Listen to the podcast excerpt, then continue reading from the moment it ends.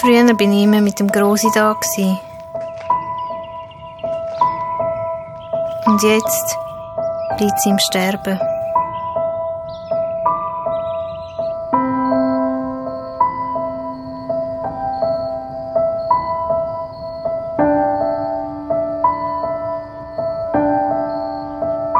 Erst gerade haben wir noch zusammen ein Bier getrunken. Und jetzt ist alles anders.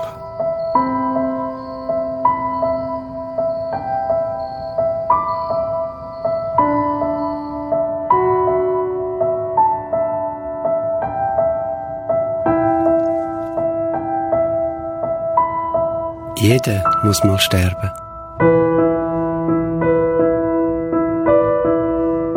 Aber schon jetzt?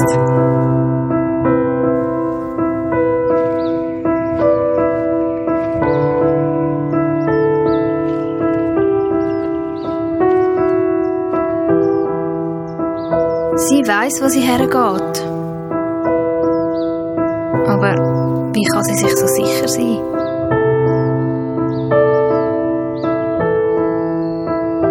Es heisst, wer glaubt, wird gerettet. Lohnt sich für ihn.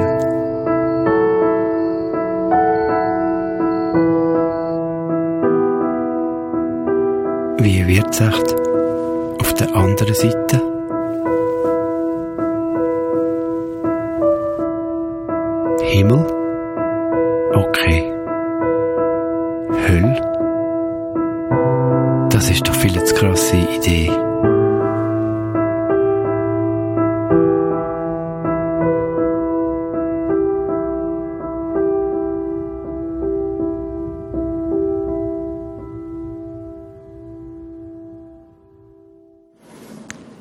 Ist doch viel zu krasse Idee. Kann man es wissen? Warum weiß sie es? Und ich nicht?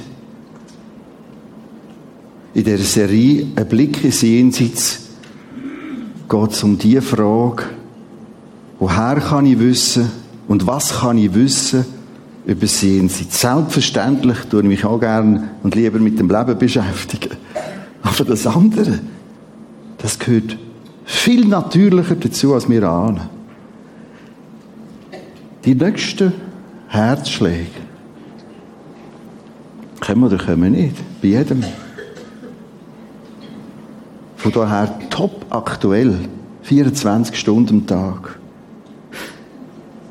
Haben im September angefangen mit dieser Serie, wenn ist der kompetent über das Jenseits Auskunft zu geben. Man merkt, wow, wie die das gemacht haben. Zum Beispiel der Daniel im Alten Testament, wie sich das genau so erfüllt hat. Folge dessen lohnt es sich bei ihm, ihnen zu hören, wenn er über das Jenseits redet. Weil es kommt genau so. Und er hat klar gesagt, es gibt einen doppelten Ausgang. Es gibt Himmel und Hölle. Da haben wir geschaut, was Jesus gesagt hat. Weil er ist kompetent, weil er von dort zu uns gekommen ist und sagt, schau, so ist es auch nicht dran. Letzte Sonntag haben wir angefangen mit dieser Frage und das Ausrufezeichen auch noch gerade. Gott wird wohl am Schluss die Hölle lieben. Als Forderung oder als Frage. Heute der zweite Teil. Und da haben wir eine Frage, die alles immer bestimmt in dieser Diskussion. Und die nehmen nächsten Sonntag dran. Es ist die Frage, ja, unter all die Menschen, die das Evangelium nie gehört haben, wie das unfair wirkt, wenn es für die auch die Hölle geben hat sich entwickelt. Ja komm, das stimmt das gar nicht. Mit zwei Ausgängen. Es werden am Schluss alle versöhnt. Ich arbeite in dieser Serie mit dieser Schauklasse, die habe ich nur für die Gottesdienste gemacht, sonst brauchen wir die daheim nicht. Äh, und wir probieren abzuwägen, gibt es einen doppelten Ausgang oder nur einen? Gibt es Himmel, Hölle? Oder doch nur einen? Und wir wägen das immer wieder ab. Und sehen wir da vorne ebenfalls eine Schaukel, die da hin und her schaukelt. Nimm die nächsten paar Minuten wie als Zusammenfassung von letzten Sonntag. Fixiert die mehr auf ein Screen als da vorne. Ich bringe das quasi wie in so einen kleinen Film animiert, aber in PowerPoint-Form. Und das hilft, den Anschluss zu finden. Oder wenn du neu da bist, oder das erste Mal jetzt, wirst du auch den Anschluss finden. Wie gesagt, auf dieser Schaukel haben wir jetzt hier Paket drauf gerührt. Was spricht dafür? Was spricht dagegen?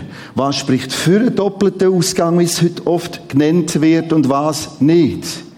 Links wäre das um allgemein Allversöhnung zwischen Gott und Mensch. Alle, heißt es, werden am Schluss versöhnt.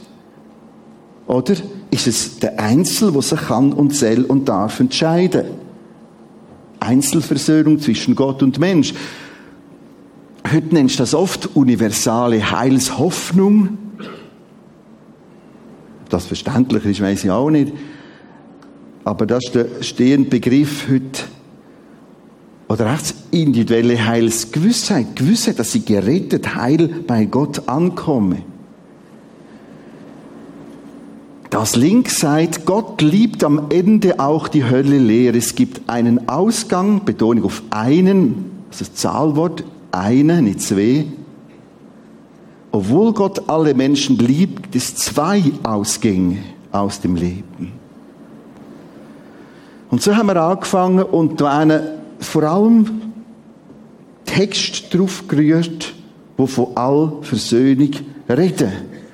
Das sind die Texte die schauen wir jetzt nicht mehr an. Ich zeige Ihnen nur, äh, dem haben wir geschafft letzten Sonntag. Und, ähm, nehmen den Mittler, Kolosser 1,20, und durch ihn, durch Jesus Christus, alles mit sich zu versöhnen. Das sind so Aussagen, wo gebraucht werden, um das zu begründen.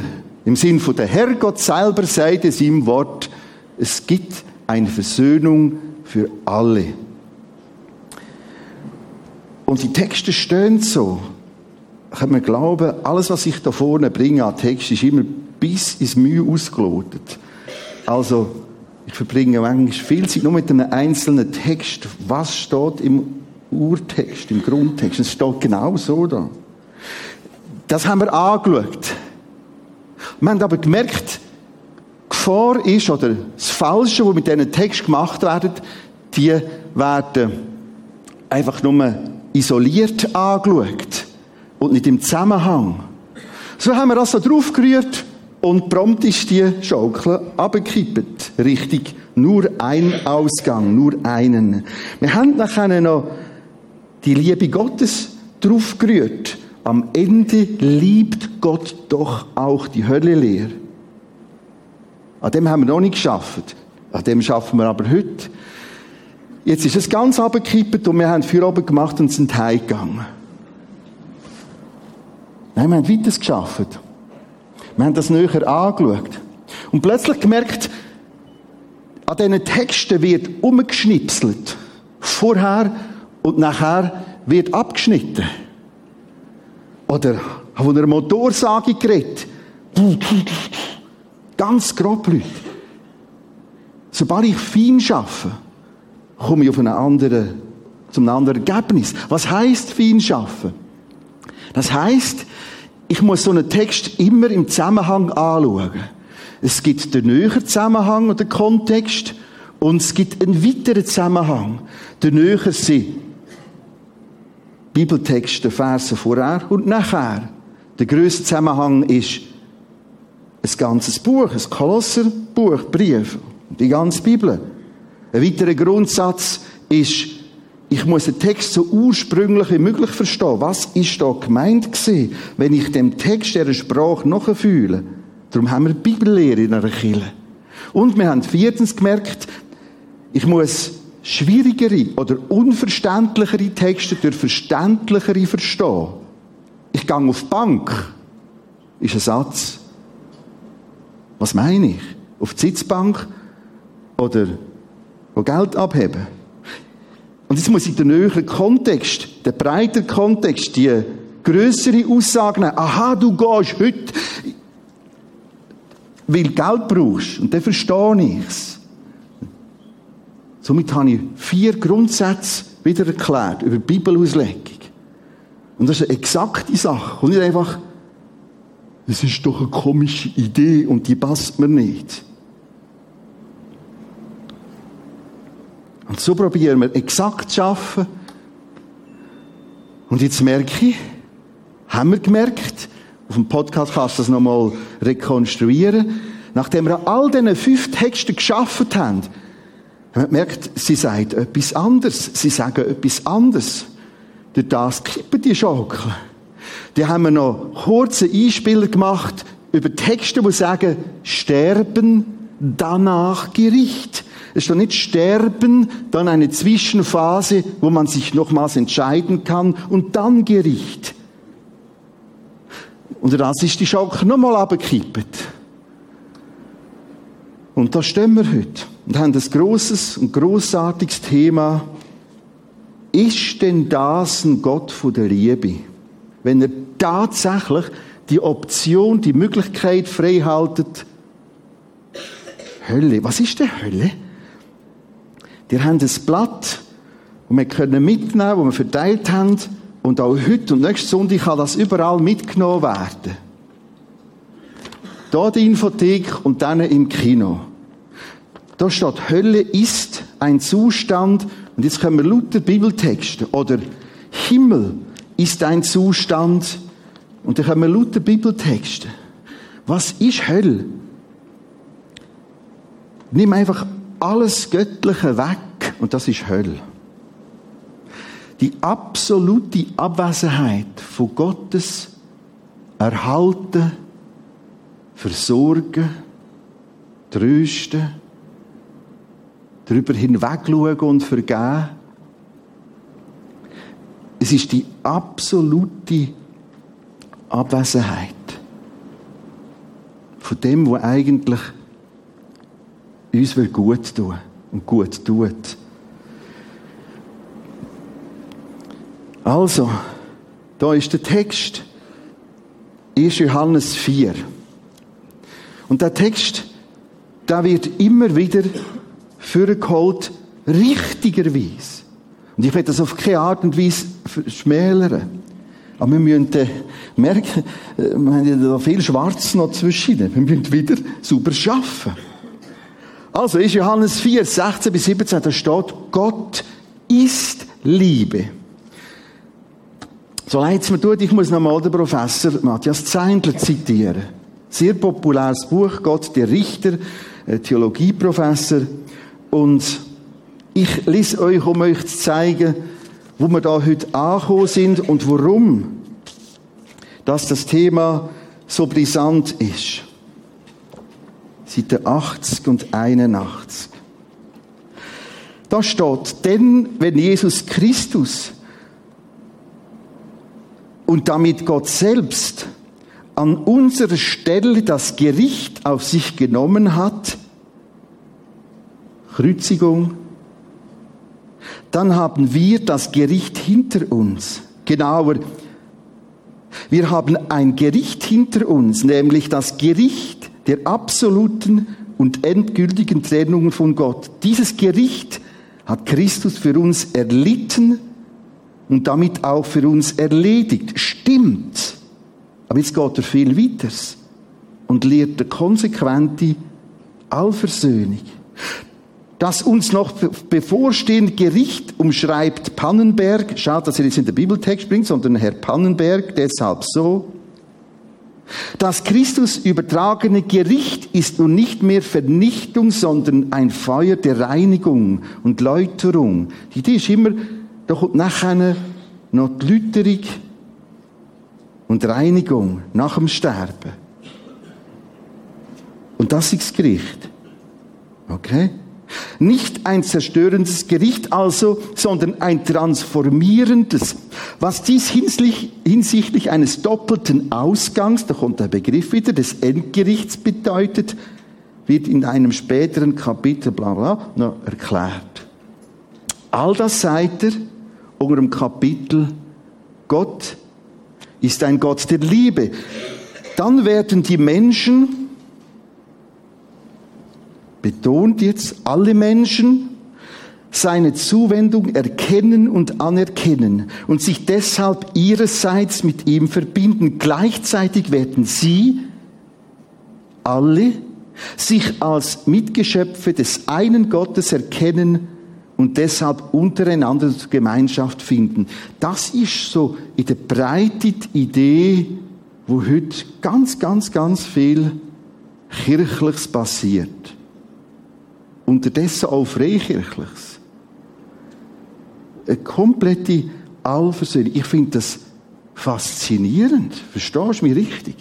Ich finde es überhaupt nicht attraktiv, davon zu reden, dass es auch ein Jenseits gibt, wo die Bibel Hölle nennt. Ich bin überhaupt nicht der, der früher geht sagen, Hölle und tschüss und so. Ich finde es schmerzhaft, schwierig. Aber ich darf aufgrund von dem nicht die ganze Bibellehre, und das ist eine Menge von Text, einfach spülen. Also, zurück zu dem Text. All das läuft bei Ihnen, bei ihm, unter dem Stichwort Gott ist Liebe. Aber jetzt stell dir eine Liebe vor, also wir kennen sie aus dem Alltag mit den Kindern. Stell dir eine Liebe vor, wo die ganze Zeit dem Kind sagt, jetzt musst und jetzt machst und jetzt darfst nicht und jetzt musst und jetzt machst und jetzt darfst nicht. Nein, du darfst nicht! Dann merken wir, wir empfinden es als lieblos. Oder wenn man das Wort Liebe auspackt in der Bibel selber, dann kommen immer vier ergänzende Begriffe. Barmherzig, gnädig, geduldig und von großer Güte. Die vier Begriffe werden wiederholt. Liebe Gottes heißt, er ist barmherzig. Aber ich muss Barmherzigkeit auch annehmen. Er ist gnädig. Als Mensch muss ich eine Begnadigung annehmen. Er ist geduldig. Heißt, irgendwann muss ich gleich laufen. Er ist gütig, heißt, sein Gutsein muss ich annehmen. Du bietest dem Kind an, ich helfe dir bei diesen Hausaufgaben. Weil du merkst, es hat Mühe. Wenn du willst, hilf dir. Du kannst den Nachbarn Hilfe anbieten weil jemand krank ist. Du sagst im Geschäft, du, ich mache das für dich, ich mach, ich schaffe ein bisschen länger. All das ist im Alltag aber so platziert, dass ich es muss annehmen, zu mir nehmen. Und zwischen die Aufgabe hilft nichts, die Nachbarschaftshilfe nichts und das, was du machen willst am Arbeitsplatz. Also in der ganz normalen Logik ist es immer es Geben und Wellen nehmen. Und mit dem Satz, wie eine Hülse isoliert, wird bis zum Erbrechen, ich kann es nicht anders sagen, gesagt, Gottes konsequente Liebe lässt keinen doppelten Zugang zu. Wir wollen wieder super, auch wissenschaftlich exakt arbeiten, super exegetisch das anschauen. Wir machen das, indem wir wieder vorne anfangen, Vers 16. Das haben wir erkannt. Und wir vertrauen fest auf Gottes Liebe. Ach, da merkst du schon im Vorfeld, da blau markiert, ich muss die Liebe erkennen. Wir haben ja doch dieses Genuss, Liebe muss spüren. Die Bibel bringt es faszinierend, immer wieder mit dem Erkennen, Durchschauen, Einsehen, Realisieren und da wird es auch zu Gefühl. Das haben wir erkannt und jetzt haben wir der Liebe fest vertraut. Da merkt man schon ein bisschen, ah, es gibt auch jetzt schon so ansatzweise eine Seite auf meiner Seite. Aber das lenkt mir noch nicht. Wir wollen weitergehen. Wir müssen es nicht kompliziert machen. Wir schaffen einfach exakt. Wir gehen weiter. Jetzt liest das selber, was drinnen steht.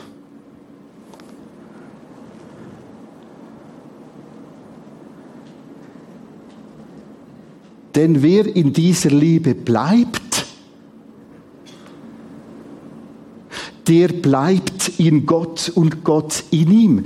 Übrigens, das Ich in ihm und er in mir ist die engste Formulierung, die ich kenne in der Bibel. Von dem, wir haben einander gefunden. Der Daddy im Himmel und ich. Er bei mir und ich bei ihm. Es beschreibt das gerettet sein, das Kind, das Sohn und Tochter Gottes wurde sie. Acht darauf. Die erste von diesen zwei blauen Zielen. Wer in dieser Liebe bleibt, Meno im Griechischen, bleiben, da bleiben, da Meno. Das heißt, Gott ist Liebe, aber ich kann sagen, ich will dir nicht. Das heißt, Gott ist Liebe, gell? Ich will aber nicht da drin bleiben. Und jetzt merkst du, das tut mir düst weh, wie mit diesen Texten angeblich hoch wissenschaftlich geschaffen wird und es wird komplett laienhaft amputiert in diesen Texten.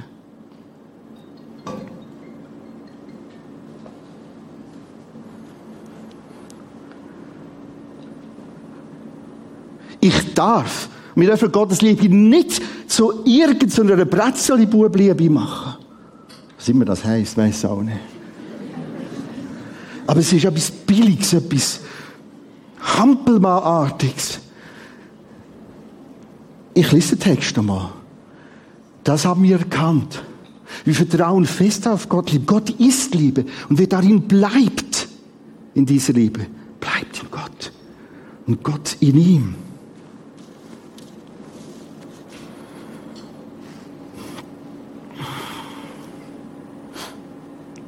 Vers 17. Wenn Gottes Liebe uns ganz erfüllt, weil ich mich ihr geöffnet habe. Es kann mir nur etwas erfüllen, wenn ich sage, da bin ich, ich bin leer. Denn wenn ich sage, Jesus, ich brauche dich, Gott, ich brauche dich, ich, dies Geliebtsein, dies Vergehen, dies Begnadigen, ich habe es nötig. Jetzt ist es voll da, ich bin erfüllt. Wenn Gottes Liebe uns ganz erfüllt, jetzt Gottes weiter in dem Text, können wir dem Tag des Gerichts voller Zuversicht entgegengehen. Also kommt genau der Punkt vom Gericht und genau der Punkt von der Notstelle. Ich lebe und Todeslinie kommt. Unaufhaltsam. Ich kann nicht Probe sterben. Ups! Die kommt. Und wir haben gelernt aus diesen Texten, nicht will ich das sagen, Leben danach Gericht. Und jetzt kann ich eingehüllt, erfüllt, gerettet durch die Liebe, voller Zuversicht entgegengehen. Was für ein großartiges Erleben auch fühlen, zuversichtlich ins Sterben gehen. Ich habe Gottlose erlebt sterben und Leute gelernt, kennengelernt im Sterben, im Frieden mit Gott. Das ist ein riesen Unterschied.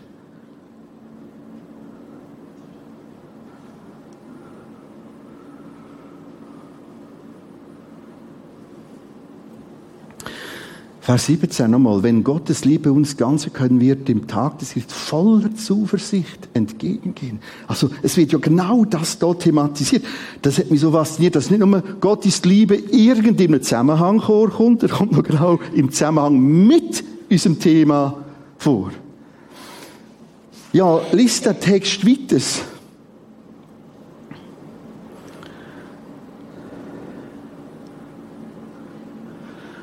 Wenn dort weiter ist, in Vers 18, 19, 20, 21, wird die ganze Palette geöffnet für das Jenseits. Und wie das da etwa zu und her geht. Ich habe drei Personen gelernt, Autofahren. Meine Frau und der Stefan und Bettina, meine beiden Kinder. Also gelernt. Ich bin auch der, wo du, wenn wir jetzt mal so am Samstag, Sonntag, Nachmittag, weißt du, das Industriequartier. Also ich bin zuerst mal dorthin gefahren. Und dann so mal die Phase gehabt, Schüttelbecherphase und und dann auf Platz hat einen grossen Parkplatz und die ersten Kurven und so und aus Liebe habe ich ein paar Mal massiv eingreifen Bin nicht so lieb gesehen manchmal. Aber halt, stopp! Hey, nein! Achtung! Ich weiß nicht, ob ich es darf sagen, habe es nicht abgesprochen, aber kürzlich habe ich mit einer Frau gesagt, wo sie gefahren ist, kurz in die Handbremse gegriffen. Vergib mir. Warum habe ich das gemacht? Das ist eigentlich nichts Attraktives. Einmal für uns. Ist nicht attraktiv. Aber aus Liebe, aus Schutz, das ist so eine Ausfahrt, die so einen Bogen hat. Du kommst so und das ist so eine Kurve. Dann musst du raus.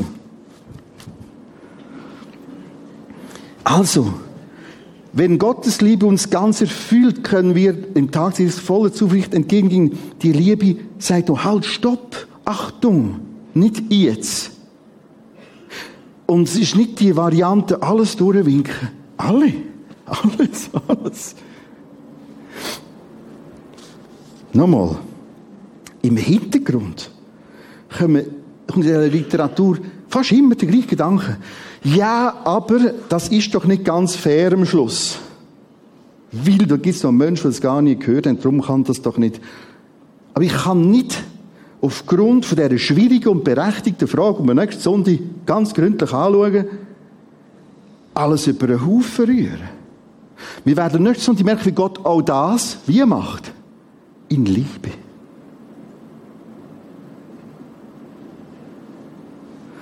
Ich plane nächste Sonntag Verlängerung einzugeben bei den Kindern. Weil das wird uns komplett, können wir nicht, auch nicht aufteilen, zwei Inputs, das ist viel zu dramatisch. Also, ich wiederhole den Text, ich unterstreiche ihn nochmal, das haben wir erkannt. Wir vertrauen fest darauf, auf Gottes Liebe. Wir bleiben da drin. Wenn Gott liebt uns ganz erfüllt, können wir am Tag des Gerichts voller Zuversicht entgegengehen. Jetzt lösen wir diesen Moment vor allem äh, theologischen, äh, Belehrenden und Lernenden. Nimm's für dich. Ich werde einen Moment schweigen, geniess all den Text. Die Zuversicht. Die Sicherheit. Heilsgewissheit.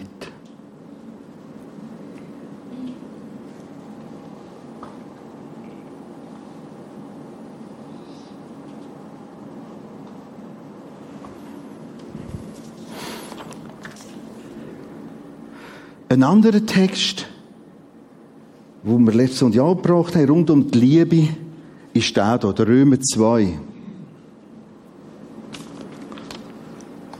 4 bis 10. Oder verachtest du den Reichtum von Gottes Güte und Geduld und Langmut? Ist es nicht so, dass wir Gottes Liebe, oder jetzt ein bisschen ausdeutscht oder ausgewalzt, Gottes Güte und Geduld und Langmut, er hat Langmut, heisst es, ein langer Mut, die wir das nicht verachten, wenn wir davon reden, dass es Himmel und Hölle gibt. Jetzt lassen wir wieder die Scherin und die Motorsagen im Koffer und schaffen fachlich sauber. Seht ihr denn nicht, dass gerade diese Güte euch zur Umkehr bewegt? Das ist krass. Und genau das Thema vor. Genau die Güte will erklären, will helfen, will dass meine Frau und meine zwei Kinder lernen Autofahren. Also ich habe nur ein bisschen den Anfang gemacht, der Fahrlehrer nachher das Richtige. Aber es ist genau die Gottesgüte, genau das Helfen, dass sie das lernen, dass sie dann dort umkehren und merken, aha, nicht so, sondern so. Ah, das ist Gas und das ist Bremse. Jetzt muss ich also umkehren, nicht Bremse und Gas. Ihr aber weigert euch hartnäckig. Das heißt, ich kann mich als Mensch gegen die Güte Gottes hartnäckig weigern. Genau, da kommt's wieder. Theologisch ist die Frage nicht so kompliziert. Gibt es einen doppelten Ausgang? Ich darf auch nicht mit diesen gelben markierten Sätzen isoliert schaffen. Im Kontext klärt sich. Aha, ihr aber weigert euch hartnäckig zu Gott zu kommen. Also ich kann eben nicht zu Gott kommen und euer Leben zu enden. Es ist allein eure Schuld, wenn euch Gottes Zorn am Tag des Gerichts mit ganzer Härte trifft. Ich finde das keine schöne Aussage. Da kommt mir Unbehagen hoch. Trotzdem, haben es ja in den Medien gelesen, das bekannteste Lichtsignal von der Schweiz ist da vorne dieser Kreuzung. Acht Minuten. Da kommt mir Unbehagen. Und weil mir Unbehagen kommt, gebe ich Vollgas.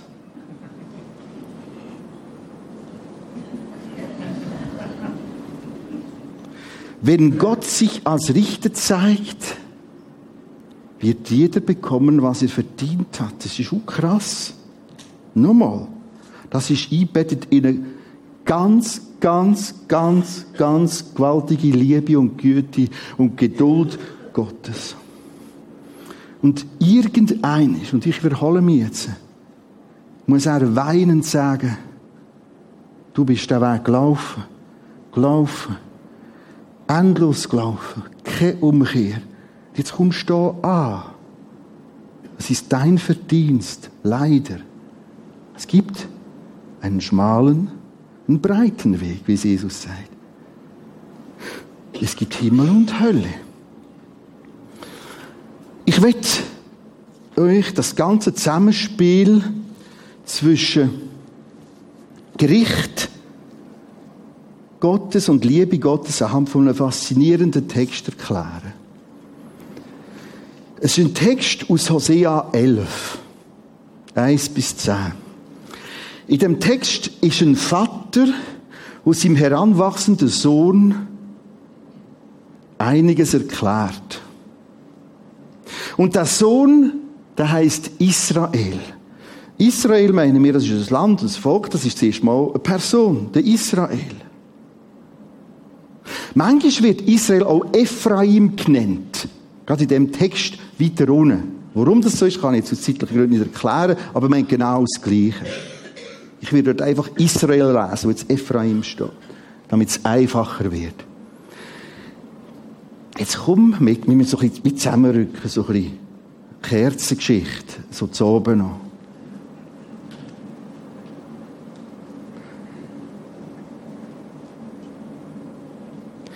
Hosea 11. Gott rettet jetzt. Er ist der Vater und Israel ist der Sohn. Als Israel jung war, hatte ich ihn lieb und rief ihn, meinen Sohn. Ich rief ihn aus Ägypten. Pharao, zurückkommen Gefangenschaft zurückkommen. Als Israel jung war, hatte ich ihn lieb, rief ihn, meinen Sohn aus Ägypten. Aber wenn man sie jetzt ruft, so wenden sie sich davon ab und opfern den Baalen und räuchern den Bildern. Baal und Bilderdienst, Götzenopfer. Ich lehrte Israel gehen. Lass mal das. Jetzt kommt die Liebe durch. Ich lehrte Israel gehen nahm ihn auf meine Arme. Sie merkten es nicht, wie ich ihnen half. Ich ließ sie ein menschliches Joch ziehen, in Seilen der Liebe und half ihnen das Joch auf dem Nacken tragen, mit weniger schwer ist, gab ihnen Nahrung, dass sie nicht wieder nach Ägypten zurückkehren sollten. Nun aber muss Assyrien, Assur ihr König sein, denn sie wollen sich nicht bekehren. Großes Nachbarsvolk, wo sie überfallen, Assur, Assyrien. Darum soll das Schwert über ihre Städte kommen und soll ihre Riegel zerbrechen, und sie fressen um ihres Vorhabens willen. Mein Volk ist müde, sich zu mir zu kehren. Und wenn man ihnen predigt, so richtet sich keiner auf. Wie kann ich dich preisgeben, Israel? Dich ausliefern, Israel. Wie kann ich dich preisgeben, gleich Atma, und dich zurichten wie Zeboim, wie Sodom und Gomorra? Mein Herz krampft sich zusammen.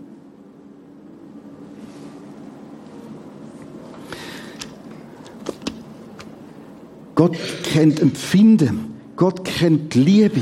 Und sagt, was habe ich alles gemacht?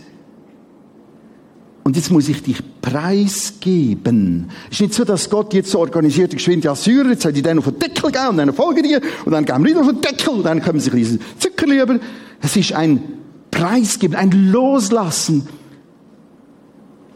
Der ist doch allmächtig. Ich wiederhole auch einen Satz, den ich manchmal sage, in den vergangenen Jahren. Gott ist allmächtig, aber er macht nicht alles. Aus Liebe, aus Respekt.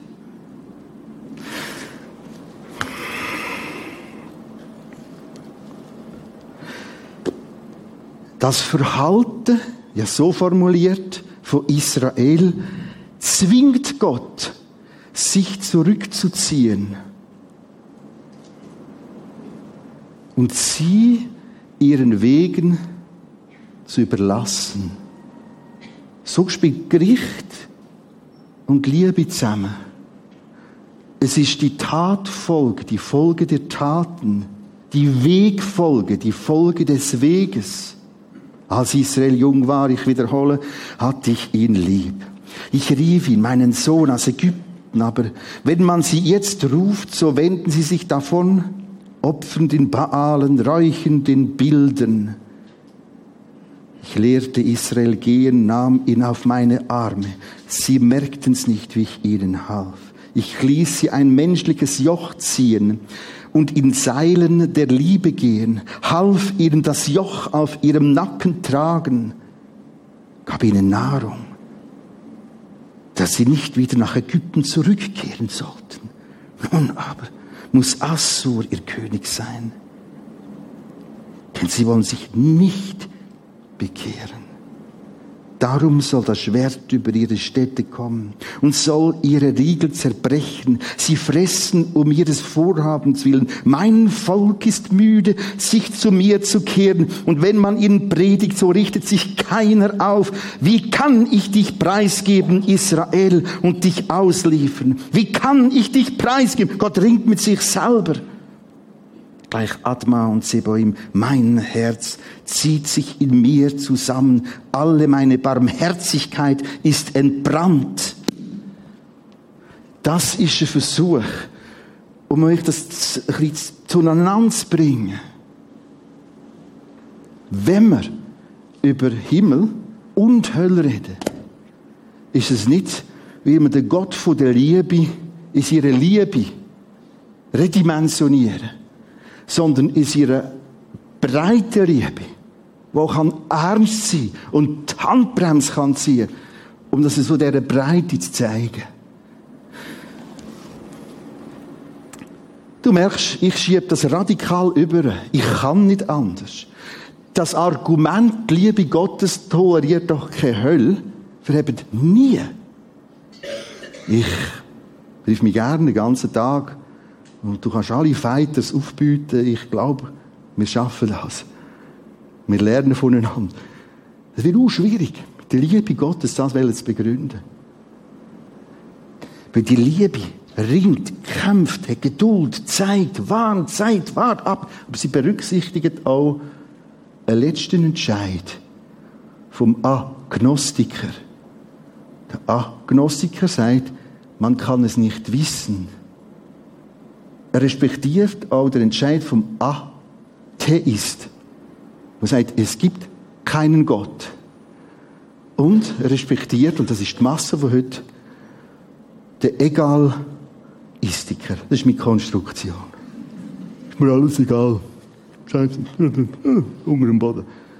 Das ist die Masse und die Menge und die Breite. Solange es uns auf hohem Niveau noch gut geht.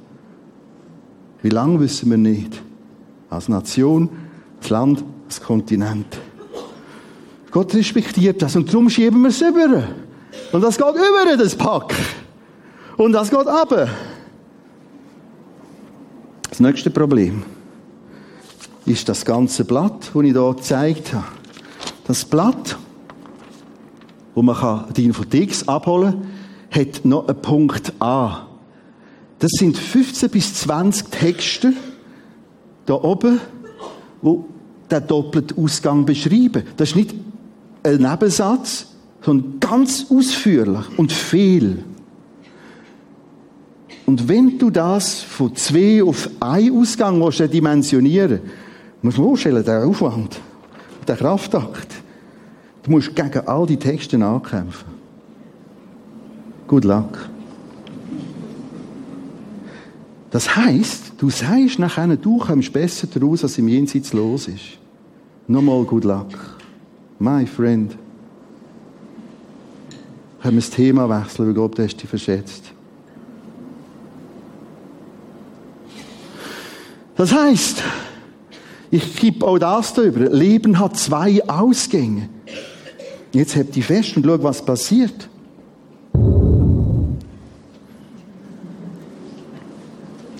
Keine Chance. In der Argumentation musst du auf sehr religionsphilosophische Ebenen gehen. Die sind auch nett und interessant. Aber die sind rein menschlich. Achtung, menschlich begreiflich. Weil wir wie die Liebe Gottes doch irgendwie retten. Du musst gar nicht retten. Hosea hat das gezeigt. Ich komme zum Schluss, Kolosse 2,8. Wie wollen wir mit so Themen umgehen? Paulus sagt so, seht zu, also acht. Er sagt, puh, los jetzt, schau. Dass niemand euch einfange durch Philosophie.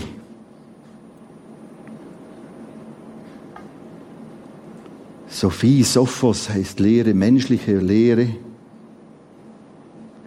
Und leeren Betrug nach der Überlieferung der Menschen. Die Menschen sagen ganz, ganz viel, wie es auch noch sollte. Ob das die Wahrheit ist, ist eine ganz andere Frage. Du musst nur auf die grosse, das grosse Weltgeschehen gehen und dann merkst du ha, das ist ja gar nicht so wahnsinnig, äh, so, so viel macht nicht gar nicht so Sinn.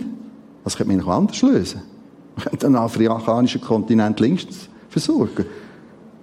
Auf höherem Niveau wird da irgendeine Sache geküchelt. Und das nennen wir dann, uh, das sind die Oberen, uh, die kommen raus, uh, das sind ganz wichtige. Achtung, das kann Betrug sein, Überlieferung von Menschen, jetzt kommt's nach den Elementen der Welt und nicht Christus gemäß. Das, was der Christus sagt, man gelernt von dort, sie zu uns kommen. Man gelernt im zweiten Input, ich sage euch, sagt Jesus, was ich mein, von meinem Vater gehört habe. Und haben wir gelernt, im zweiten Input, dass der Himmel geöffnet hat. Und plötzlich kommt die Stimme von Gott, hört auf ihn, auf Jesus. Ich für mich habe viel, viel Gründe, und zwar rationale Gründe, warum dass ich glaube, dass es einen doppelten Ausgang wird geben mit einem Gericht und nach unendlich viel Weinen und Ringen und dass sich Gott äh, irgendwie innerlich zusammengezogen hat vor Schmerz, wieder sagen, Gang, weicht von mir. Ich habe euch nie gekannt. Aber all dem ist unendlich viel Leiden und Weinen vorausgegangen. Was willst du am Schluss hören? Komm. Puh. Wenn ich die Texte lese, komm. Du hast keine Chance für ein Probesterben. Scheibe falsch gewesen. Nochmal. Komm. Ihr Gerechten, warum gerecht? Weil sie gerecht gesprochen wurden. Nicht, weil sie so super gelebt haben und alles glorreich war. Ihnen wurde vergeben. Wir bleiben einen Moment in der Stille. Bern soll sich schon mit vorkommen. Wir lassen den Text nach vorne stehen.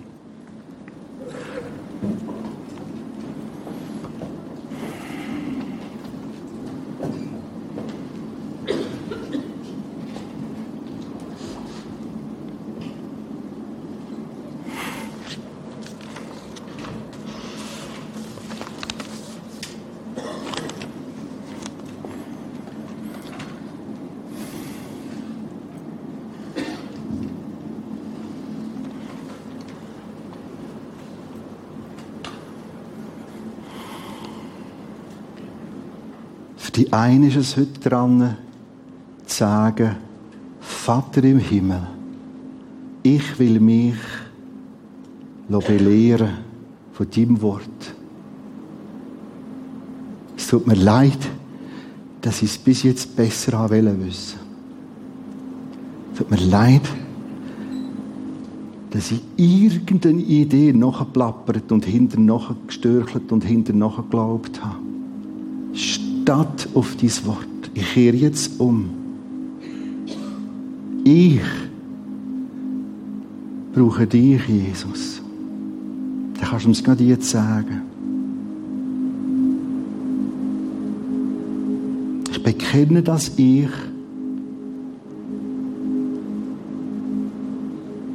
Sünder bin. Gegen dich.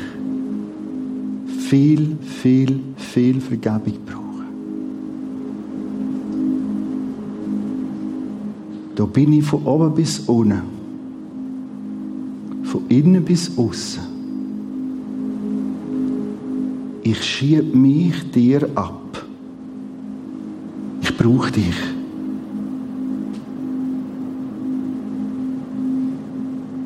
mach du mit mir, was du willst. Und sofort kommen da Bibeltexte, wo wie riesige Scheinwerfer aufleuchten. Zum Beispiel ist Johannes. Wenn wir unsere Sünden bekennen, so ist er treu und gerecht und reinigt von aller Ungerechtigkeit. Und du kannst plötzlich gewiss sein. Ebenfalls ist Johannesbrief, dies schreibe ich euch, damit ihr es wissen könnt. Ich kann wissen, aufgrund vom Wort Gottes, Frieden mit Gott habe oder nicht. Jesus, tut mir leid, dass dieses Wort scheinbar auf höherem Niveau zusammengefräst, verstückelt, entsorgt wird.